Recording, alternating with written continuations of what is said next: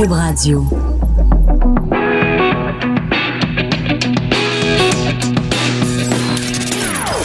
Des opinions bien à elle. Sophie Durocher. Son franc-parler ne laisse personne indifférent. On n'est pas obligé d'être d'accord. Bonjour tout le monde, j'espère que vous allez bien. Bon début d'après-midi en ce 13 mars 2019. Merci d'avoir choisi, on n'est pas obligé d'être d'accord, et merci d'avoir choisi Cube Radio. Écoutez, euh, une journée, c'est à chaque minute, à toutes les cinq minutes, il se passe quelque chose.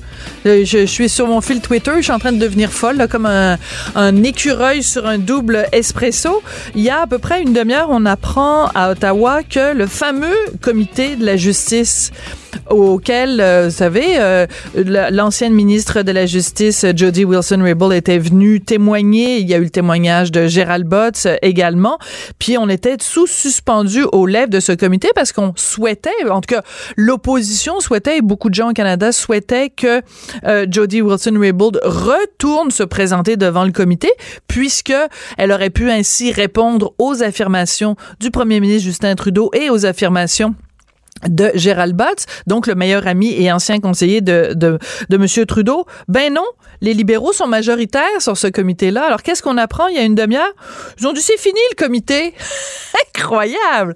Ils ont mis fin à la rencontre du comité de la justice pour ne pas avoir à se, re- à se prononcer sur la venue à nouveau de Jody Wilson-Raybould. Alors, écoutez, du côté du Canada anglais, là, c'est absolument hallucinant. Les chroniqueurs se peuvent plus, ils s'arrachent les cheveux en disant, voyons, c'est de la part de Justin Trudeau, justement, qui disait à quel point c'était important de faire toute la lumière là-dessus, puis la transparence et tout ça. C'est un tout petit peu euh, surprenant, disons ça comme ça. Alors, quand je vous disais qu'il y a beaucoup de choses qui se passent aujourd'hui, vous avez sûrement suivi cette histoire euh, du des centres de pédiatrie sociale et du docteur Gilles Julien. Euh, cette nouvelle, cette enquête, en fait, qui était sortie dans le journal La Presse, qui démontrait que pendant plusieurs années, il y avait vraiment un climat toxique qui régnait au sein de cette organisation-là.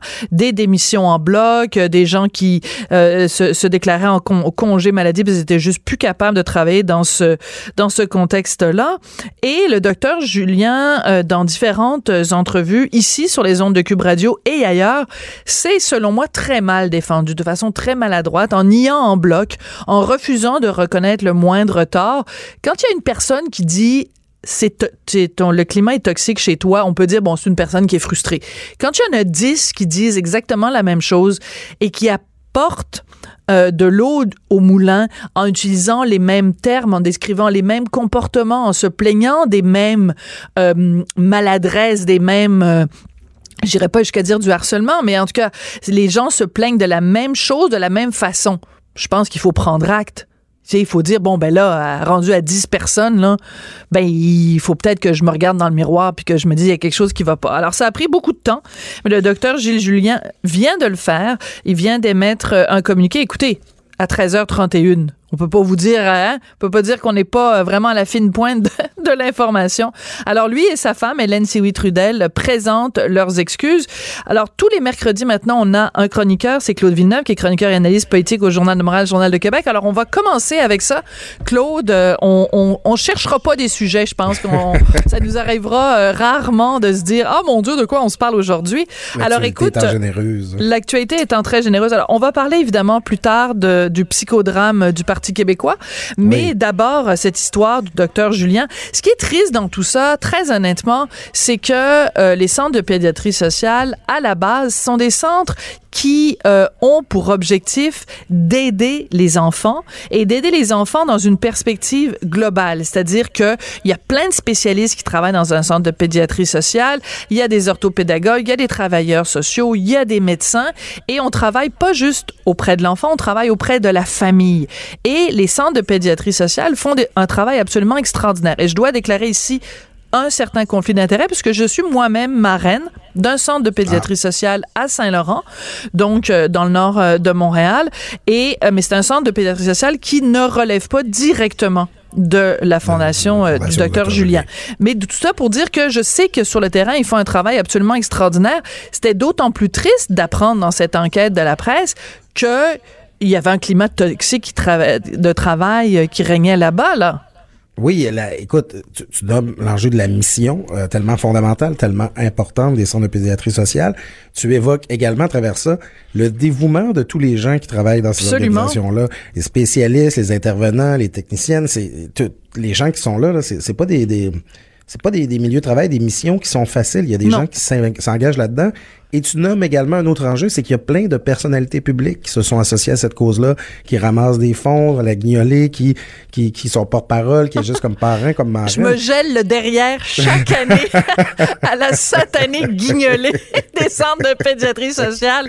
Puis cette année, c'est la première année où il faisait pas trop froid, mais les autres années, écoute, on a fait la guignolée à moins 40. Là. Ben Donc, c'est une cause qui est noble et qui est juste. C'est d'autant plus triste d'apprendre que euh, le, le deux des personnes été impliquées dans ce, dans ce réseau-là euh, ont fait régner pendant des années quand même un climat aussi toxique. Oui, tout à fait. Et c'est ça. Donc, il y a la mission, il y a les intervenants, il y a les, les, personnes qui, qui, soutiennent de leur voix, de leur notoriété cette cause-là.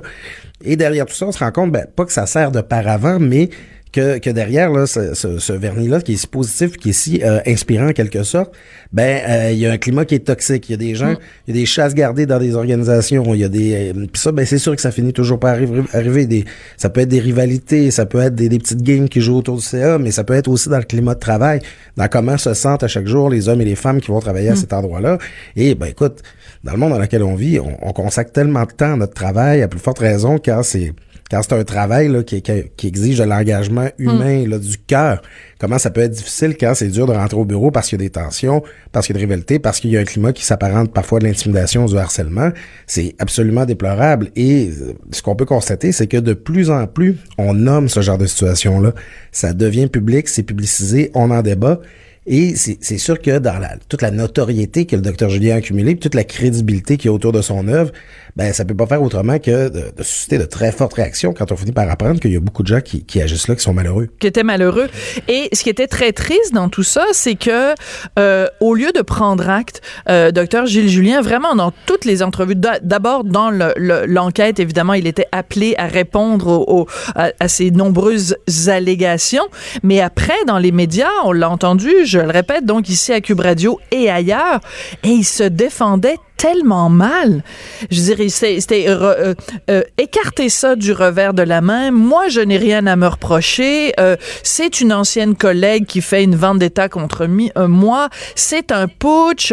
je veux dire, j'ai trouvé que en termes de gestion justement de, de, de crise, c'était très maladroit et surtout que le docteur Julien hum, bénéficiait d'un tel capital de sympathie, il l'a perdu vraiment en l'espace de 15 minutes parfois en donnant une entrevue où il était euh, complètement sur la défensive. Alors aujourd'hui, donc c'est important de le dire, il y a un petit peu plus d'une demi-heure euh, ce, ce, communiqué qui sort. Alors je vais vous en lire quelques extraits parce que j'aimerais que tu, tu réagisses Claude, puis pour le bénéfice évidemment des gens qui nous écoutent. Alors il s'adresse à ses chers employés présents et passés, bénévoles, partenaires et donateurs. On va y revenir parce que d'après moi, c'est peut-être mon côté euh, cynique, mais c'est surtout aux donateurs que ça s'adresse. En tout cas, alors, je vous écris aujourd'hui, vous présenter mes excuses pour mes maladresses. L'année 2018 a été éprouvante.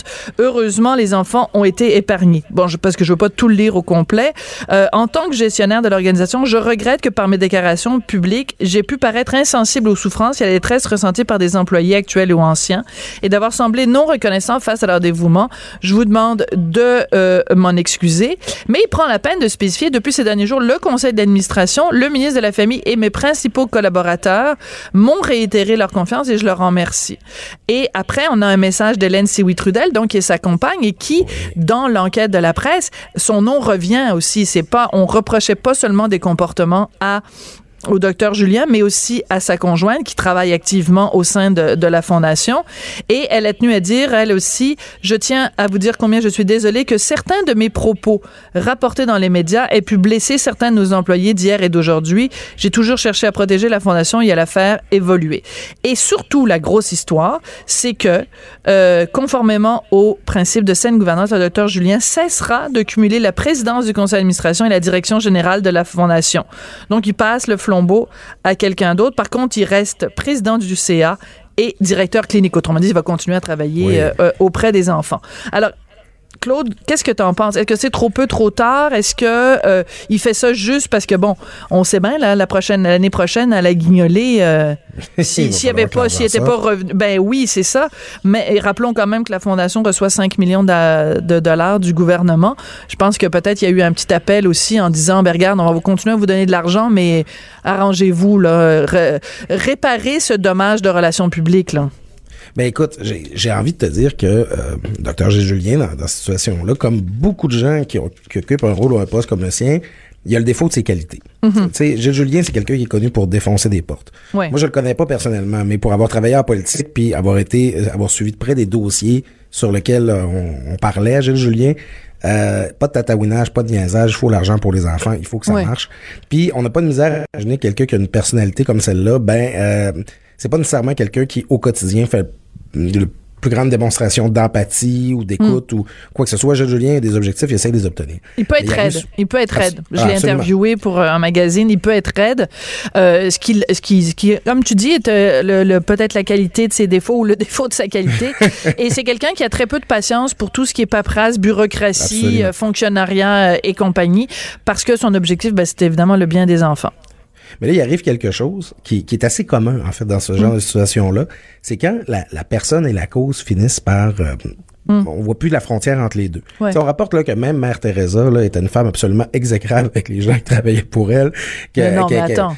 Attends, tu vas ah. pas comparer. Excuse-moi, non, juste deux secondes, Claude. L'émission s'appelle On n'est pas obligé d'être d'accord. fait qu'on va se pogner. Ta première chronique, on se pogne. Euh, Mère Teresa, il faut qu'on arrête de présenter. Ben, je sais que c'est une sainte pour les yeux de, de, ses amis au Vatican, là. Je sais qu'elle a été canonisée. Euh, Mère Teresa arrêter de penser ou de la présenter comme étant quelqu'un de parfait. C'est quelqu'un qui absolument ramassait... Non, non, oui, mais c'est parce que tu dis qu'elle était exécrable avec les gens qui travaillent. Elle, c'était quelqu'un qui était anti-avortement. Euh, c'était quelqu'un qui ne prenait absolument pas soin euh, de, des lépreux dans ses, euh, dans ses mouroirs. qui valorisait la souffrance pour Qui valorisait la souffrance. C'est quelqu'un d'absolument de, de, de, horrible. Et je, écoute, c'est, voilà. En tout cas, continue. Ben justement, j'en fais un archétype, tu sais, c'est des gens là qui sont un peu canonisés, là qu'on voit comme plus grands que nature, mais tu te rends compte, euh, tu sais, je dois même garder un chien sale avec sa femme là, à un moment donné, tu sais. Euh, donc, j'ai pas de misère, ayant connu un peu ce genre d'organisation là, j'ai pas de misère à imaginer que le docteur G. Julien, c'est probablement pas quelqu'un de super facile à, côtoyer à tous les jours. sais. Puis à un moment donné, euh, ils, finissent par, par parler de leur œuvre puis de leur fondation à la première personne. J'ai besoin de ça, je veux ça. Alors que faut accepter à un moment donné que le mouvement qu'on a parti, là, il nous dépasse. C'est très bien dit. ce qui est au centre de la cause, ben, ben justement pour revenir à, Mère Teresa, c'est que maintenant on finit par plus, parler des malades, plus parler des gens qui bénéficient de ça, puis on canonise des personnes. Alors, mm. moi je pense que c'est un peu ça qui est arrivé dans le cas du docteur Gilles Julien. Puis là où ça fait mal, c'est que l'empathie, euh, le, fait de prendre soin, d'être mm. attentif aux autres, ben c'est un peu au cœur de la mission du ben docteur Julien. Donc si t'es pas quelqu'un qui est lui-même empathique, mm. à l'écoute et disponible pour les autres, ben ça discrédite ton œuvre en tant que telle. Donc oui, ça va créer un problème de crédibilité pour la fondation dans l'avenir. Oui. Écoute, moi je trouve, euh, sortons du cas euh, Gilles Julien, sortons du cas Centre de pédiatrie sociale. Il y a quelque chose que je trouve fascinant au cours des, mettons, trois, quatre dernières années. OK? Il y a cinq ans, on se serait assis, toi et moi, Claude, on serait allé prendre un café à Limoilou, dans ton quartier. Ben oui, pourquoi pas. Et tu la bienvenue à tout moment, d'ailleurs. Et tu m'aurais dit, et tu m'aurais dit, euh, c'est qui parmi les personnes qui sont les plus populaires ou les plus euh, puissantes ou les plus euh, respectées au Québec? Je t'aurais dit, dans les gens respectés, je t'aurais dit Gilles Julien. Dans les gens populaires, je t'aurais dit Salvaille, Éric Salvaille, et dans les gens puissants, je t'aurais dit Gilbert Rozon. Et tu m'aurais oh dit il y a quatre ans, euh, ces trois personnalités-là, pour des raisons totalement différentes. Je fais pas une comparaison entre ce qu'on reproche à Rozon, Salvaille et, Gilles Julien, entendons-nous. Mais je dis juste trois personnalités qu'on a placées sur des piédestals pour des bonnes ou des mauvaises raisons et on déboulonne. Et ce que ça me laisse comme impression, c'est qu'il y en a pas d'intouchables. Parce que les journalistes vont faire enquête. Parce que les gens vont poser des questions. Parce que si en ce moment vous vivez un climat toxique ou que vous êtes harcelé ou que vous êtes malheureux avec une personnalité publique, dites-vous que peut-être il y a un karma et qu'en dans un an ou deux, il y a peut-être un journaliste qui va se mettre à fouiller ça et qui va sortir l'histoire et que vous allez avoir votre vengeance. Absolument. tu comprends ce que je veux dire? Je regarde ça, là, honnêtement, quand tu fais la liste, là. Ben, écoute, on peut aller encore plus loin. C'est euh, bon, encore encore une fois, en, en précisant bien qu'on compare pas Bien les, sûr. les faits reprochés. Totalement. Regarde à la vitesse avec laquelle les cardinaux euh, de, de, de, de l'Église sont en train de tomber et de se faire condamner au moment où, où on se trouve.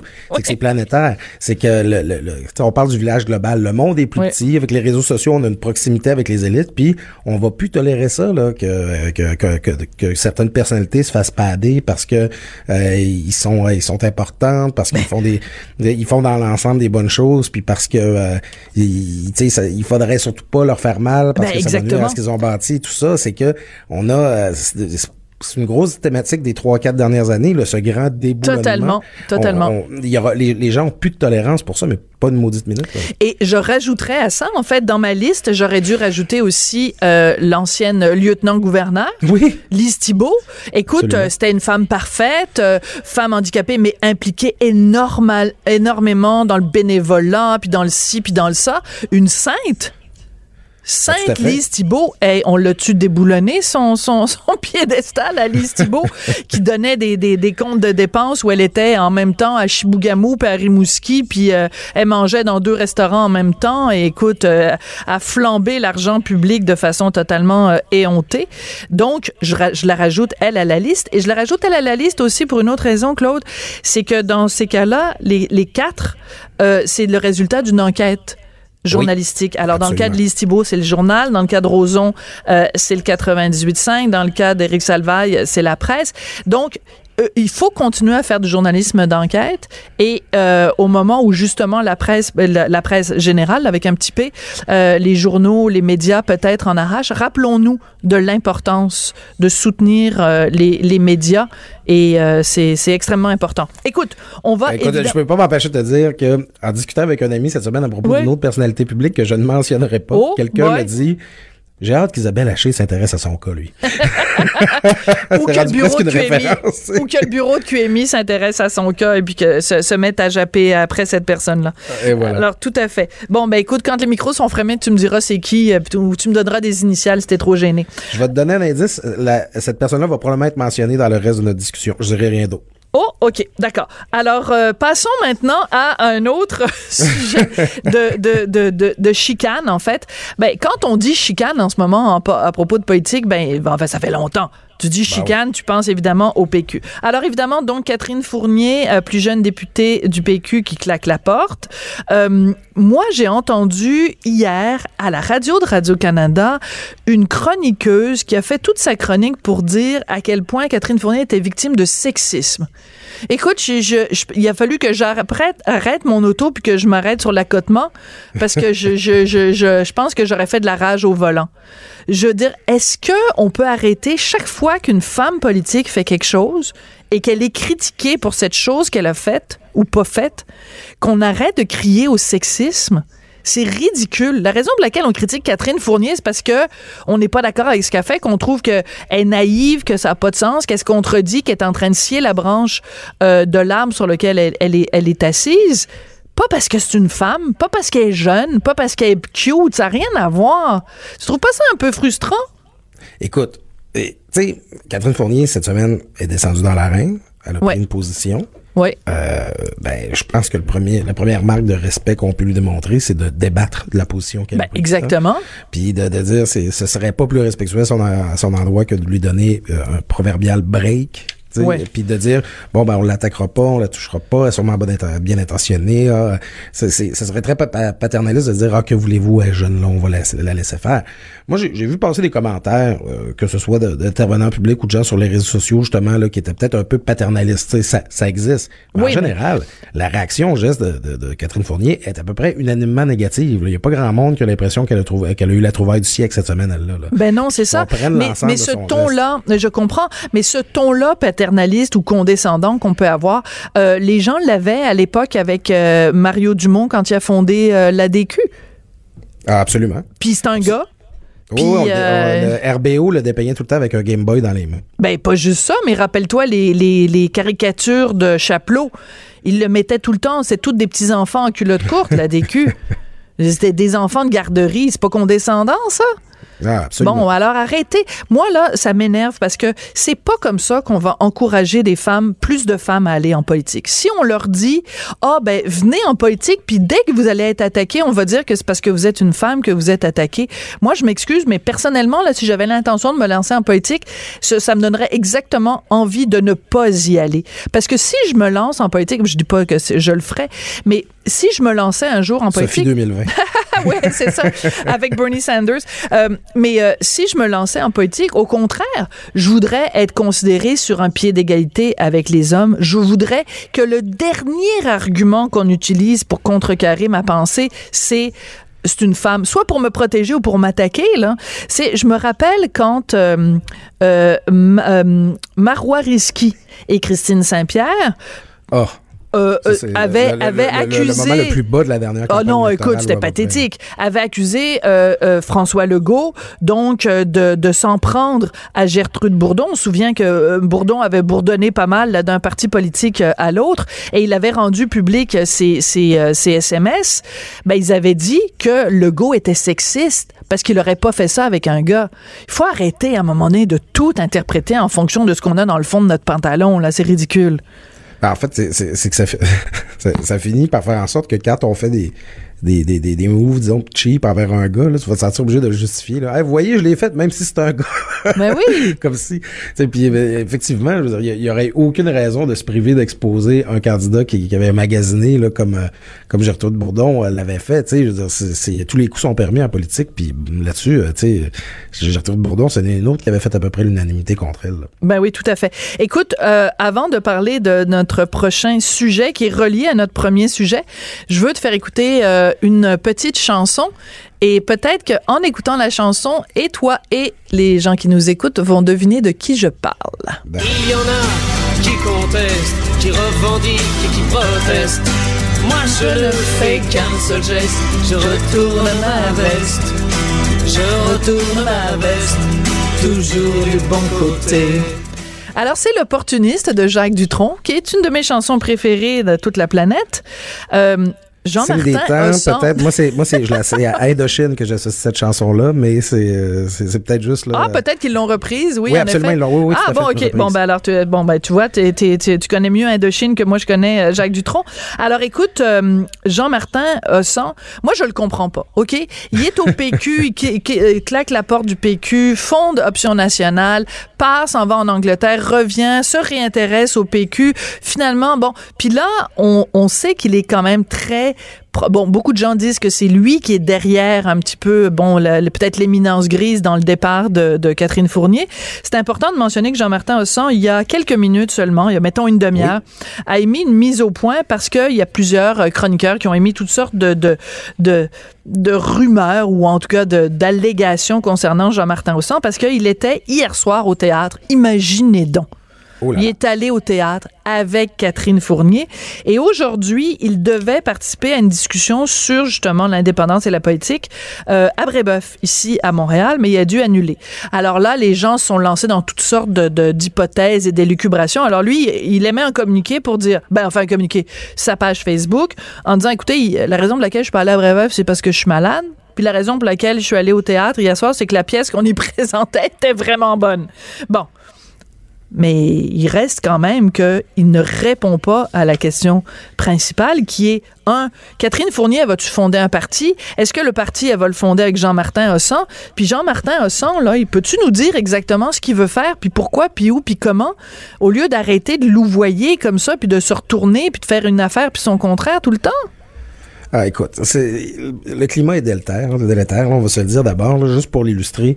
Euh, les, bon, euh, là, tu vas trouver que je m'en vais un petit peu à 4 km la question, mais C'est pas euh, grave. Vois, vois bien venir le lien. Tu as vu, en fin de semaine, notre euh, collègue Mario Dumont qui a Ben oui. une, série de textes qui ont fait jaser, hein, où il a dit qu'il qu'il tenait encore à la soie. Ben, pas qu'il le tenait, mais qu'il il voterait encore vraisemblablement, vraisemblablement. oui, c'est- Vraisemblablement. C'est les mots qu'il a utilisés. Alors là, les gens au Parti libéral, là, mettons, là, pour illustrer, eux autres, les ailes, là, ils s'en viennent de quoi du monde, là? Non, Puis là, ça- les libéraux, là, ils ont passé la fin de semaine à être bien excités de ça. Puis quand ils ont su que Catherine Fournier allait démissionner euh, lundi matin. Là, écoute, haha, le chat sort du sac. Il va se former un nouveau parti avec Catherine Fournier, Jean-Martin Hassan, puis Mario Dumont, puis Ben là. ça, puis là, ça s'emballait à Québec, tu sais. Puis, ça- Es-tu sérieux? Les gens parlaient vraiment de ça. Et Mario, là, il est, il est chez nous à Cube, il est à LCN, écoute, pour rester, là. Ouais, puis de toute façon, Mario Dumont, ça peut c'est c'est probablement l'individu vivant au Québec là, qui, a- qui a l'analyse politique la plus fine. là. Je pense Ah oui, il est extraordinaire. Il, il sait calculer que c'est pas une bonne idée de s'associer à Jean-Martin Hassan par les temps qui courent. Alors, cette petite vacherie mise à part, ben, c'est un peu ça la situation, là. C'est que, il y a comme, ils, ont fait jaser d'eux autres, ils ont fait parler. On le sait que ces, gens-là se parlent, ils se rencontrent, puis qu'ils s'organisent des rencontres, puis des, des tables de discussion, puis des, ça participe à des panels et tout ça. Puis là, après ça, ils viennent s'étonner que euh, les gens essaient de, de, de, de comprendre euh, qu'est-ce Ben oui. qui se mijote. Tu sais, Catherine Fournier, lundi matin, ah non, mais ce serait pas une bonne idée de fonder un nouveau parti, mais il faut se rassembler. Ben mais ça oui. peut pas être au Parti québécois. Ben oui, mais qu'est-ce que tu veux? Tu sais, je veux dis-nous là. Fait que c'est évident que tout le monde clair. est comme, ben c'est ça. Puis là, elle a lancé une espèce de mouvement, là, faut que ça bouge, là. où, Ah euh, ouais. En fait, euh, ben, ça- elle invite les gens à, à laiss- laisser leurs coordonnées manifestement pour se bâtir une liste d'envoi de courriel. Euh, c'est parce qu'à un moment donné, les amis, il va que vous vous mettiez à table, là, parce qu'on on est beaucoup là à se demander là, c'est c'est c'est quoi le, comme on, ah, comme on dit en anglais, c'est quoi votre endgame là, vous voulez Oui, obtenir quoi avec ça Votre but et votre objectif. Alors, et en plus, c'est assez rigolo parce que bon, je reviens sur Jean-Martin Hossan. Euh, Pascal Bérubé et lui se sont pognés, c'est le cas de le dire, sur, Oui, euh, sur Twitter. absolument. Alors, je veux juste ressortir ça. Alors, voici la, la, la liste des choses, la suite des choses. Alors, euh, Pascal Bérubé, donc chef intérimaire du PQ, écrit d'abord Bonjour Jean-Martin Hossan, quoi de neuf? Paul Larocque m'a demandé de tes nouvelles en entrevue cet après-midi à la joute, mais je n'avais rien de neuf à dire outre coop la guilde. Je sais pas très bien, c'est je pense que c'est là que peut-être que C'est là qu'ils travaillent là, c'est le- Ils travaillent là en ce moment, coopérative ok. qui regroupe toutes les, les entreprises québécoises du jeu vidéo. Ah, d'accord. Oui, c'est vrai, c'est vrai. C'est vrai qu'il travaille là. Je ne sais pas sur quoi tu travailles ces temps-ci. Toujours disponible pour en discuter. Ça, c'est Pascal Bérubé qui, en fait, ben, c'était évidemment après la- après la- l'annonce de, de Catherine Fournier. Donc, tout le monde savait très bien que c'était un appel du pied pour dire, Ben oui. coudon, euh, arrête, là, le chasseur du sac, là, nous dis-nous quoi. Alors là, euh, Ossan, qui ne se prend pas pour un 7-up quand même, C'est connu. répond, se demande est-ce que René Lévesque, Jacques Parizeau ou Lucien Bouchard auraient envoyé un tel tweet? Eh, ça se prend pas pour un 7-up. Et là, Bérubé dit ben moi j'ai pas l'intention de me j'ai pas la prétention de me comparer avec ces grands hommes et à part ça toi comment ça va? Écoute, moi j'adore ce genre de chicane sur euh, sur Twitter, je trouve ça très drôle, je sors le popcorn là comme euh, comme le fameux gif avec Michael Jackson. Ouais, ouais, ouais. Je sors le popcorn, je m'installe puis je les regarde aller, mais c'est un peu bébé lala quand même. Ben, tu sais, c'est pas chic. Hein? Il y a personne qui trouve que ça a l'air de bien aller dans la, grande famille dysfonctionnelle là, de- de- du mouvement souverainiste là, où on, on se Ouais. parle. Je sais pas si tu as vu aussi aujourd'hui euh, sur nos ondes Martine Ouellette euh, Oui. un gros bof pour qualifier son... euh, Et pour son successeur, Blanchet. et François Blanchet. Ouais, j'ai vu ça. Tu sais, ça fait mauvais effet. Puis moi, bon, euh, c'est connu, là, je, je t'annonce pas ce coup en honte que, que je suis un indépendantiste, là, mais tu sais, c'est comme... Ah! C'est mais c'est décourageant quand je regarde ma gang, là, je vais le dire Ouais. comme ça. Ouf, faut faire un pays avec ces gens-là Mm. qui ont de la misère à s'entendre, qui, qui ont plus l'air d'un téléroman présentement que, que d'un mouvement politique. C'est, c'est un peu pénible. En même temps, ben oui, tu sais, on sort le popcorn, on s'assoit sur nos chaises longues, puis on voit Pascal Bérubé et Jean-Martin Hassan qui se tapochent sur Twitter. C'est amusant. Puis, personnellement, je trouve que la, la riposte finale de Bérubé est excellente. là. Ah oui, moi je dis 1-0 pour Pascal Bérubé. Bon, voilà, c'est c'est dit comme ça. Hey, merci beaucoup Claude, ça s'est bien passé. ça va a être pas fait trop mal. euh, ah non, écoute, je pense que ça va être constructif tout ça. Bon, alors tous les mercredis, c'est un rendez-vous avec Claude Villeneuve. Merci beaucoup d'avoir été là.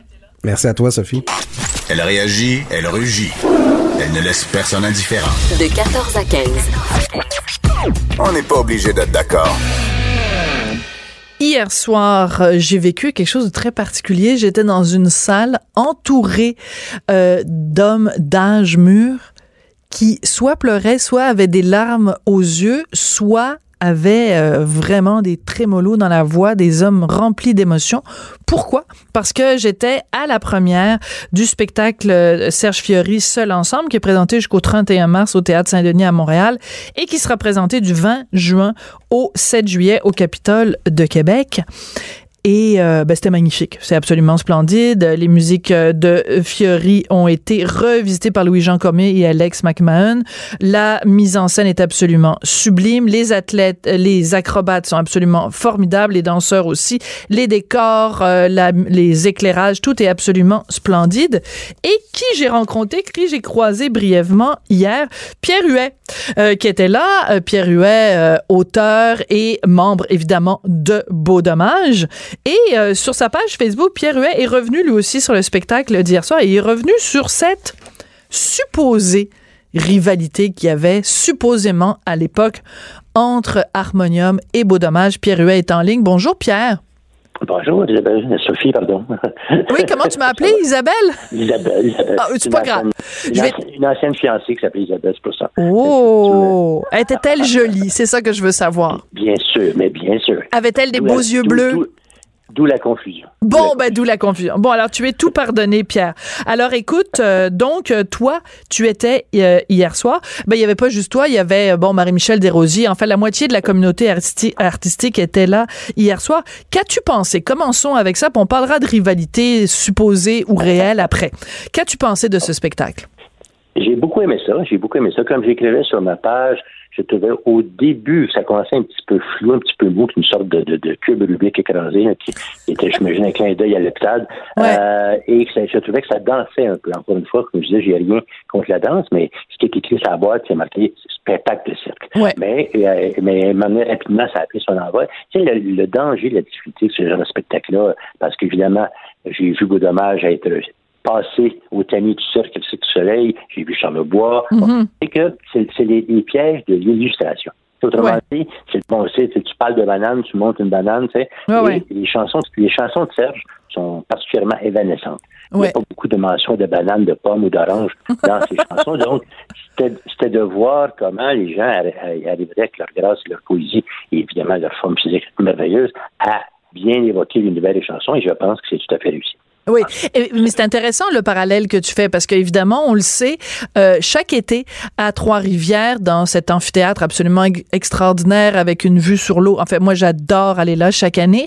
Il y a le Cirque du Soleil, donc qui revisite, euh, revisite pardon, l'univers musical de quelqu'un. Donc, euh, une année c'était Plamondon, une année en effet Charlebois, Dédé Fortin et les colocs, et une année donc c'était Beau Dommage. Et ça doit être très particulier pour toi justement de l'avoir vécu des chansons euh, du groupe euh, qui se retrouvent. Parce que quand tu écris une chanson, c'est tu te fais une image mentale dans ta tête. Nous, quand on reçoit comme comme auditeur, quand on reçoit la chanson, on se fait une image dans notre tête. Puis là, t'as les gens du Cirque du Soleil qui arrivent et eux qui apportent leur image à la chanson. Puis quand il y a une adéquation parfaite, c'est génial. Tout le monde dit ah ben oui, c'est comme ça que je la voyais, euh, tu sais, dimanche au soir au bout du quai. Mais si ça correspond pas, t'es déçu longtemps là. De fait, de fait. Puis on, on a vu récemment un ballet fait sur les chansons de Cohen aussi. Oui. C'est, c'est, en même temps, c'est que quand, quand on te fait l'honneur d'ainsi illustrer tes chansons avec un magnifique spectacle de ça, évidemment, t'es content, t'es heureux, t'es flatté, mais aussi t'as un petit peu peur, parce qu'effectivement, mais tu sais, dans le cas des chansons de vos dommages, et je, je, parle en connaissance de cause, c'est certain qu'avec, mettons, le géant Beaupré qui donnait son, nom au spectacle qui s'appelait Le Rendez-Fou, ou Ginette, ou 23 décembre, tu as des, des pommes, des bananes et des oranges, t'en as. Tu vois, je veux dire dans le sens que tu as des repères. C'est ça. si tu fais un, numéro de site basé sur géant Beaupré, euh, excuse-moi d'être, d'être euh, comment dire, euh, c'est pas politiquement correct, tu ne mettrais pas 12 petits nains ça scène, Surtout des petits nains. Des nains peut-être, mais pas des petits. Les petits nains, ça, c'est ce quand mon père regardait la lutte, il adorait la lutte des petits nains. Ah, d'ailleurs, j'ouvre une parenthèse parce que tu parles de rectitude politique. Euh, on, ne plus, on ne dit plus un, un, nain. Hein? On dit une petite personne ou une personne de petite taille. Mais géant, c'est correct. On dit pas une personne de grande taille. Ça, c'est pas dérogatoire, ça, dire un géant. C'est une personne à croissance non interrompue. Toi-même, tu es un géant de la chanson et de l'humour. Mais, mais revenons, revenons, oui, revenons à notre sujet. Euh, ben, c'est ça. Alors, j'ai, oui, j'ai beaucoup aimé ce que j'ai vu. Et bon, si, est-ce que tu veux parler, tu sais, quand je parle de la rivalité, c'est oui. C'est quand, quand moi, j'étais beaucoup plus jeune et que tu pas né, il fallait être Beatles, il fallait être Rolling Stone. Ouais, je suis né en 65 quand même, je te rappelle, Pierre. Fait que je suis pas si ah. jeune que ça. Ouais. C'était une flatterie. Donc, euh, mais alors donc, il y, avait des gens qui, disaient, bon, oubliez tes beaux dommages, votez harmonium. Ce qui est une, comme je dis, c'est une vue de l'esprit. Oui. Euh, je pense que le pays est assez grand pour, puis, et il y avait, tu pu dire, il faut, je veux être octobre ou il faut être Offenbach. Euh, et alors, puis c'est d'autant plus une, une rivalité artificielle, comme je dis, puisque, bon, écoute, moi, quand, quand je suis parti de chez mes parents, c'est pour habiter avec Michel Rivard et quelqu'un d'autre. Et hmm. quand Michel et moi avons cassé ménage, Michel, ça allait rester avec Serge Fiori. Tu vois? Alors, euh, des, alors, on est loin de la rivalité ou de la dispute ou de la chicane, tu sais. Euh, il y a eu des collaborations. Écoute, je, te dirais la fin, la seule chanson que j'ai écrite avec Serge Fiori, les gens vont être étonnés. Mais donc, alors c'est une... Les, quand les gens eux-mêmes, quand les artistes eux-mêmes ne voient pas de différence. Hier, j'écoutais une tune dans, le spectacle et euh, je me souviens, la tune qui s'appelle Non, mon petit, je me souviens pas du titre, mais sur le disque, le c'est Pierre Bertrand qui faisait les voix. Pierre Bertrand, ah, ben oui, de beaux dommages, ben oui, tout à fait. Donc, c'est une vue de l'esprit et Dieu, les, les musiciens n'ont pas cette mesquinerie euh, de, de, de, de, diviser l'univers. Si t'es pas avec moi, t'es contre moi. Mais est-ce que c'était vraiment une compétition ou c'était plutôt une allégeance? C'est-à-dire que quand on disait, moi, on peut pas être à la fois, il faut être soit harmonium ou beau dommage, c'est plus une question que, euh, mettons, euh, je regarde, je regarde par exemple la personnalité de Serge Fiori et ça lui a pesé très lourd d'ailleurs. Les beaucoup de gens à l'époque voyaient en Serge Fiori une sorte de gourou. Hey, écoute, il a raconté à mon chum au franc-tireur qu'il y a des gens qui venaient camper sur, devant sa maison. Les gens s'installaient avec une tente, puis ils attendaient que Serge Fiori sorte de chez lui pour leur dire la divine parole.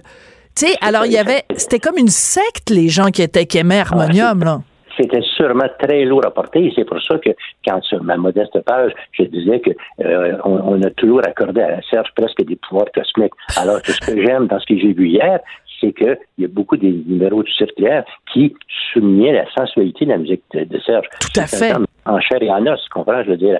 Charnel. Et autres. Ouais. C'est ça, charnel, et ça, j'étais content qu'il y avait des très beaux duos hommes-femmes qui portaient pas sur le cosmique le troisième œil, tu sais. Alors, euh, ça, ça m'a fait plaisir. C'est une des qualités que je trouve au spectacle.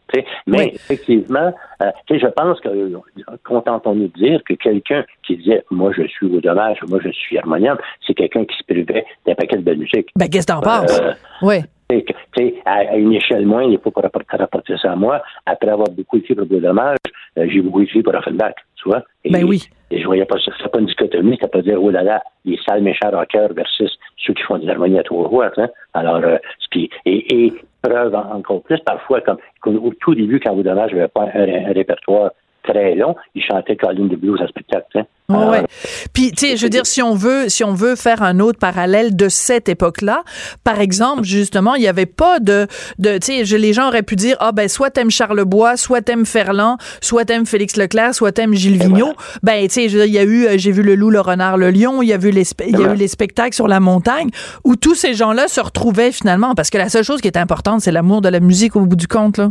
Ben voilà. Moi, j'ai eu, il y a un spectacle qui s'appelait Au Kinuvla, à la montagne, où il y avait Boudamage, il y avait, il y avait euh, harmonium, il y avait euh, contraction, il y avait, bon, et j'étais fier parce que j'avais écrit la chanson thème du spectacle. Ah. Et, bon, tu sais, c'était, la musique était écrite par un membre de Boudamage, un d'harmonium, puis un de contraction. Alors, euh, il n'y a, a, pas de ce problème-là.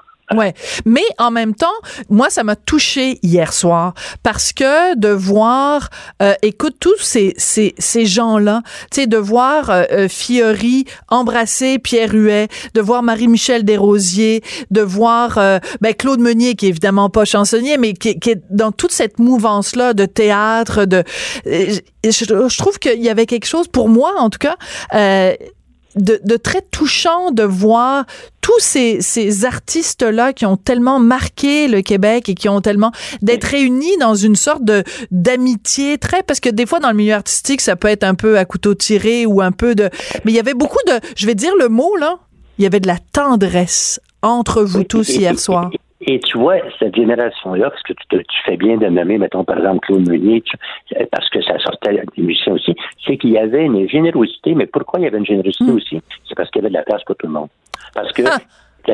la, génération des années 70, on pensait que tout était possible, que hmm. et, excessivement que tout nous appartenait, ah. mais donc il y avait de la place pour tout le monde. Alors qu'aujourd'hui, quelqu'un qui fait de la musique, il le fait parfois au dépend d'un autre C'est que tu as, des, Ouais. des, la- des radios qui jouent à peu près 4 tonnes originales par 3 heures et, et d'autres, Ouais. comme, comme dit quelqu'un, une phrase géniale que j'aurais pu- j'aurais aimé dire, c'est quelqu'un qui parlait de la musique au Québec aujourd'hui. A le problème avec la musique au Québec, la moitié des gens veulent chanter, puis l'autre moitié ne va pas y l'entendre. Alors, euh, Oh, oh! que- beau, hein? J'adore ça. La moitié des gens veulent chanter, puis l'autre moitié veulent pas les entendre. C'est méchant, c'est dur, mais c'est ça. Mais c'est lucide. oui, c'est qu'il y a, il y, a, il y a, par définition, tu te bats pour ta survie, alors qu'à l'époque, oui, il était, il était concevable d'ouvrir une poste de radio et d'entendre que euh, bout à bout, euh, une chanson d'harmonium, d'Offenbach, de Beau Dommage, de, euh, des Séguins et tout. Il y avait de la place pour tout le monde. Alors, Oui. Puis, puis je te dirais aussi qu'on le faisait à l'époque, pas en vertu d'un certain quota ou parce que il y avait un organisme qui allait nous taper sur les doigts si on le faisait pas. On le faisait parce que les tunes étaient mauditement bonnes. Mais euh, je sais pas si tu as lu récemment dans le journal, j'ai écrit une chronique à propos de René Claude en disant comment se fait-il qu'aujourd'hui, en 2019, il y a plus une seule station qui joue du René Claude à part, bon, mettons la, la, la, la radio de, de, de, de Radio-Canada, la radio musicale de Radio-Canada? Mais je veux dire, comment ça se fait que des grandes tunes qui ont été écrites au Québec, on ne les écoute plus, on ne les aime plus?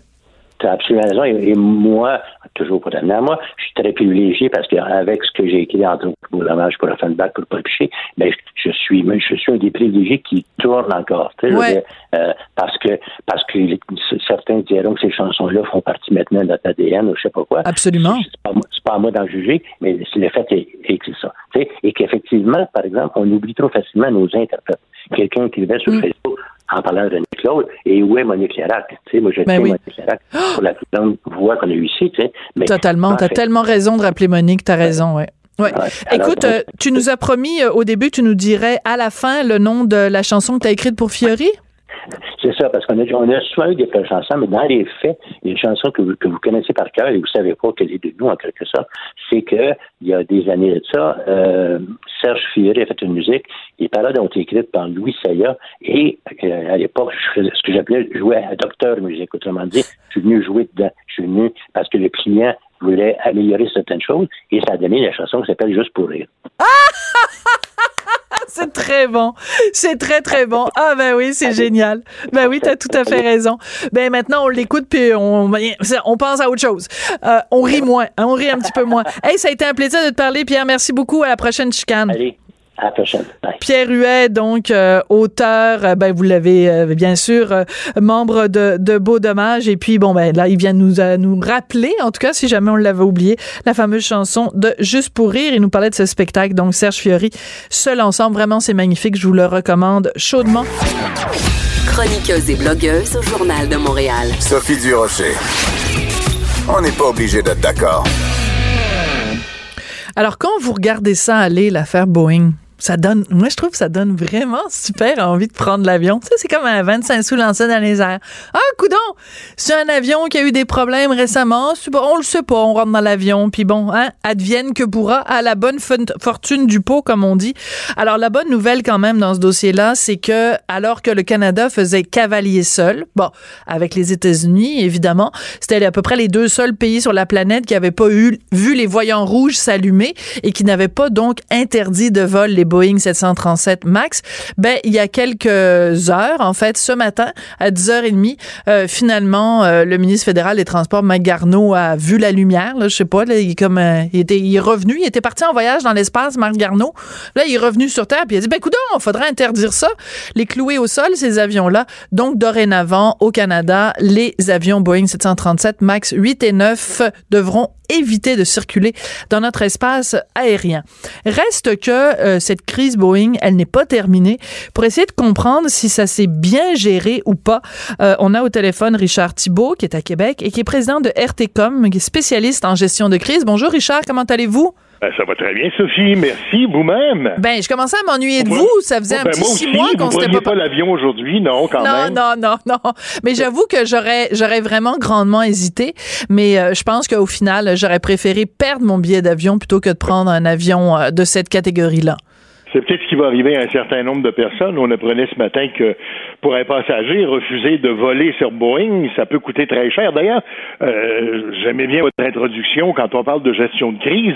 Ça, c'est une crise, voyez-vous, qui a tellement d'avenues possibles d'études en matière de gestion de crise, parce qu'il y a bien sûr la façon dont Boeing a géré cette crise-là, il y a la façon dont, dont notre gouvernement expert en gestion de crise a lui-même géré cette crise-là aussi, il y a la façon dont les compagnies aériennes gèrent cette crise-là, la façon dont les agences de voyage gèrent cette crise-là, puis mm. nous-mêmes comme citoyens, comment est-ce qu'on peut gérer ça? Alors, il y a plusieurs volets possibles quand on parle de gestion de crise dans, un dossier comme celui-là. Mais vous avez tout à fait raison de le souligner, euh, Richard. C'est que, bon, il faut faire la différence, évidemment, entre les avionneurs, donc des compagnies comme Bombardier, euh, Boeing, mm. Embraer et compagnie, et les compagnies d'aviation, qui sont les compagnies qui achètent les avions, ah Sunwing, Air Canada et compagnie. Et vous avez raison de mentionner que euh, cette crise de, de, de, cette gestion de crise s'applique à différents niveaux parce que par exemple euh, alors que le Canada refusait de clouer au sol les appareils euh, Boeing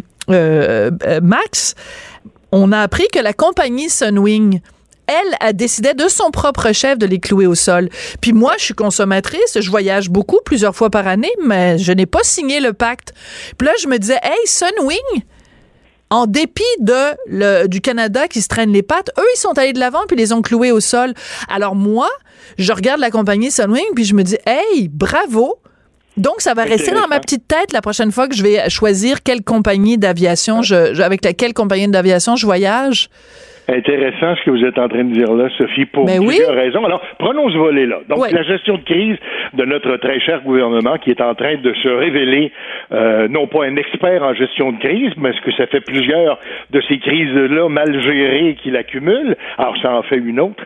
Mais euh, effectivement, on est en mesure de s'étonner comment ça se faisait que les deux tiers de tous les appareils qui volaient avaient été cloués au sol dans les autres pays mm. et qu'à part les États-Unis, pour des raisons évidentes, à Boeing est une compagnie américaine. Comment ça se fait que le Canada lui-même n'avait pas encore, ne s'était pas prononcé? Je vous rappelle euh, que le ministre des Transports, on en parlait, M. Garneau, lui-même convoqué hier une conférence de presse où il disait aux gens, bon, ben écoutez, attendez, on ne veut pas précipiter les choses. On veut pas attendre. ben, le problème, c'est ça, Sophie. Mais oui! Parce que quand on fait de la gestion de crise, il y a un principe de gestion des risques ou de gestion de crise, il y a un principe fondamental dont on a à tenir compte, dont le gouvernement a, dû tenir compte, ça s'appelle le principe de précaution. Ben oui. Euh, bon, je pourrais vous démontrer une grande thèse d'universitaire, vous expliquer ce que c'est. Euh, je vais être franc avec vous, je vais vous résumer ça en deux mots. Quand c'est dangereux, on le fait pas. C'est ça que c'est du principe de précaution. C'est plus que deux mots, mais je vais vous pardonner, Richard. Alors, moi, je me rappelle, parce qu'on a eu, vous et moi, plusieurs conversations dans une autre vie quand je travaillais pour une autre station de radio à dans Québec. Une vie antérieure. Dans une vie antérieure. Et je me rappelle des, certaines règles, certaines règles de base que vous m'avez inculquées parce que vous êtes un très bon professeur de gestion de crise, Richard. Alors, vous m'avez dit, euh, il faut toujours que ce soit en nos propres termes. Il faut qu'on le fasse rapidement. Ah oui, c'est essentiel. Et il faut qu'on le fasse euh, en, en, ayant le souci de, du public. C'est-à-dire que c'est pas juste oh. sauver sa peau à soi, mais qu'il faut qu'on tienne compte des préoccupations du public. Alors, si je regarde le gouvernement canadien, par exemple, ben, premièrement, c'était pas rapide. Deuxièmement, ils l'ont pas vraiment fait en leurs propres termes, puisque euh, ils l'ont fait après que tous les autres l'aient fait. Donc, c'était pas comme, ah, oh, nous, le Canada, nous allons prendre position. C'est, ah, ben là, finalement, on s'est rendu compte que c'est les autres qui avaient raison. Et, euh, et euh, bon, ben c'est ça, la rapidité n'y est pas. Et on n'a pas tenu compte des, des, préoccupations du, du, public, dans ce cas-là, les contribuables canadiens, parce que, je veux dire, il n'y a plus personne qui voulait de toute façon voler sur ces avions-là.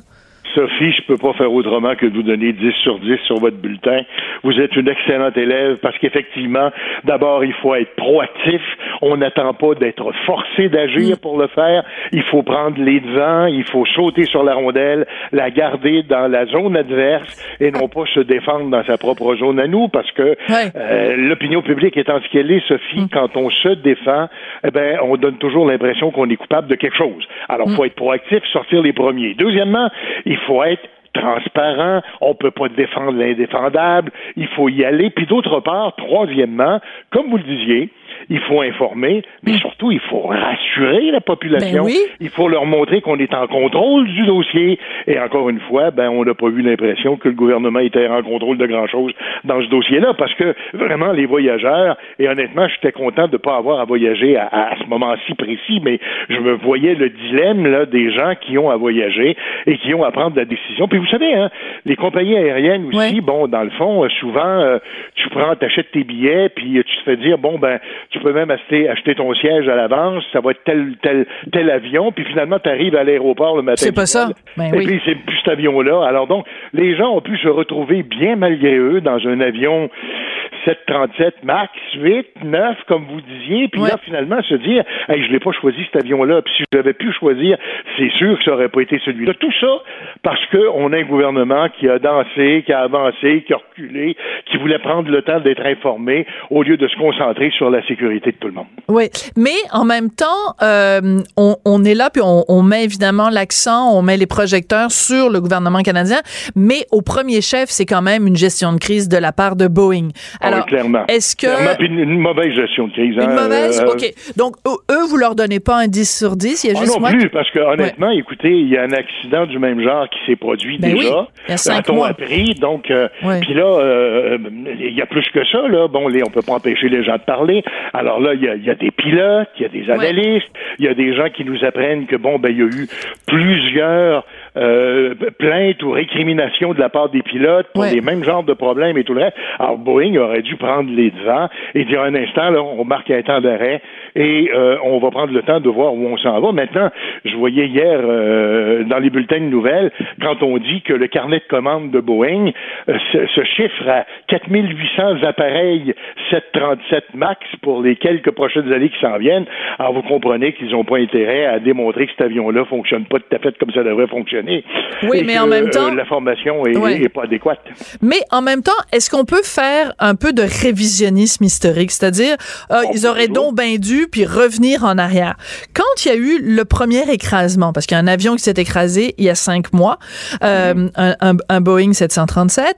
euh, est-ce que à ce moment-là, c'est pas là que la, le- la mauvaise gestion de crise a commencé, c'est-à-dire Ben que oui. dès le départ, on n'attend pas qu'il y ait un deuxième avion qui s'écrase dans les mêmes circonstances pour euh, pour réagir. La petite musique que vous entendez, c'est la musique de la fin. Alors faut répondre très très vite. Alors, faut y aller rapidement. Alors, allons-y rapidement. Vous avez absolument raison. C'est dès ce moment-là que Boeing aurait dû être proactif et qui aurait dû elle-même, de son côté, cette entreprise-là, chercher à appliquer le principe de précaution dont on se parle pour rassurer les voyageurs, rassurer les gouvernements, rassurer les compagnies aériennes et surtout rassurer leurs investisseurs qui ont décidé de leur faire prendre toute une débarque euh, dans la bourse. Et surtout pour sauver la vie des 160 personnes qui sont mortes Ben euh, avec ben Ethiopian oui, hein. Airlines euh, et nos pensées d'ailleurs aux victimes parce que là on parle de gestion de crise, il y a pas plus il n'y a pas pire crise que la mort des gens qu'on aime. Merci avez beaucoup. absolument raison. Merci beaucoup, Richard Thibault. C'est toujours un plaisir euh, de, de vous parler.